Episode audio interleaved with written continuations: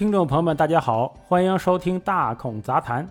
这两天很多地方都入秋了，天气骤然变凉，不少同学没有注意保暖，伤风感冒流鼻涕。大孔昨晚也睡凉了，这会儿啊，一个鼻孔还不通气儿呢。对于鼻涕，我一直有种探索它的欲望。今天咱们就来聊一聊鼻涕。鼻涕的学名叫做鼻腔粘液，粘液是所有哺乳动物都会分泌的，是一种保护性的液体，肠胃道啊、生殖道、呼吸道都有。鼻腔粘液是杯状细胞产生的，这种细胞长在鼻黏膜上，具有分泌的功能。杯状细胞努力工作，一天能制造一升左右的鼻涕，起码就是两瓶矿泉水那么多吧。但问题是，这么多粘液呀，都去哪儿了呢？你为啥没觉得鼻子都被糊住了呢？这就是因为鼻腔黏膜上长着纤毛，纤毛细胞运动推动这个粘液的移动，把粘液送到咽喉部位，边产生边运送边吞咽，都进肚子里了。没错，都被你给吃了。当然，还有一小部分被蒸发了。或被凝结成灰白色的鼻屎，所以你平时并不会感到有鼻涕。但是每天吃这么多，能顶得住吗？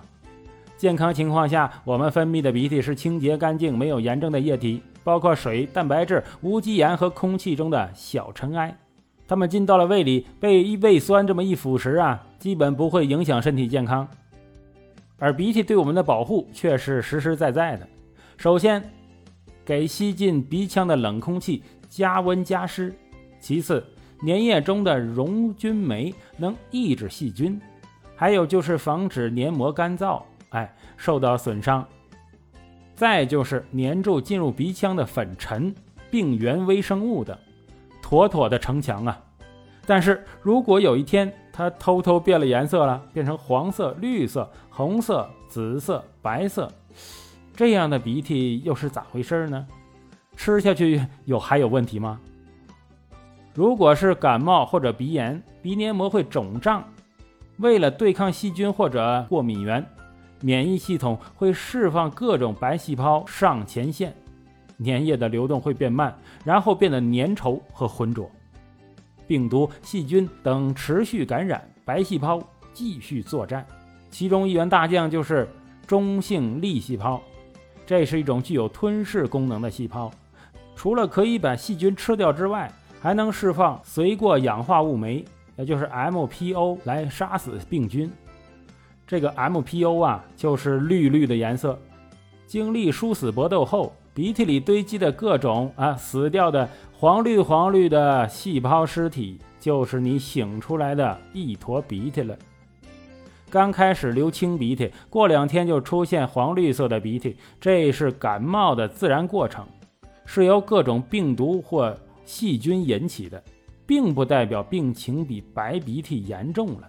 但是如果流黄绿的浓鼻涕，特别粘稠，还伴随有臭味，超过十天还不好的话，还有鼻塞、头痛、嗅觉减退等症状，就要怀疑是不是鼻窦炎了。至于粉色、红色的鼻涕，提示鼻腔内有出血，可能是干燥啊、外伤啊、炎症啊导致的鼻黏膜破损。更难得一见的是黑色、褐色的鼻涕，大概率是跟吸入带颜色的粉尘有关，比如说大扫除啊、挖煤呀什么的。那你醒出来的鼻涕可能就是黑色的，这就要注意戴口罩了。还注意，还有一种病态的黑色鼻涕要警惕，得了真菌性的鼻窦炎，鼻涕会有些发黑，带有黑褐色干酪一样的脏东西，这是真菌团块排出来的现象。怎么办呢？当然就看医生了。还有一个非常要注意的问题，就是擤鼻涕的姿势不对，可能会引起鼻窦炎、中耳炎等疾病。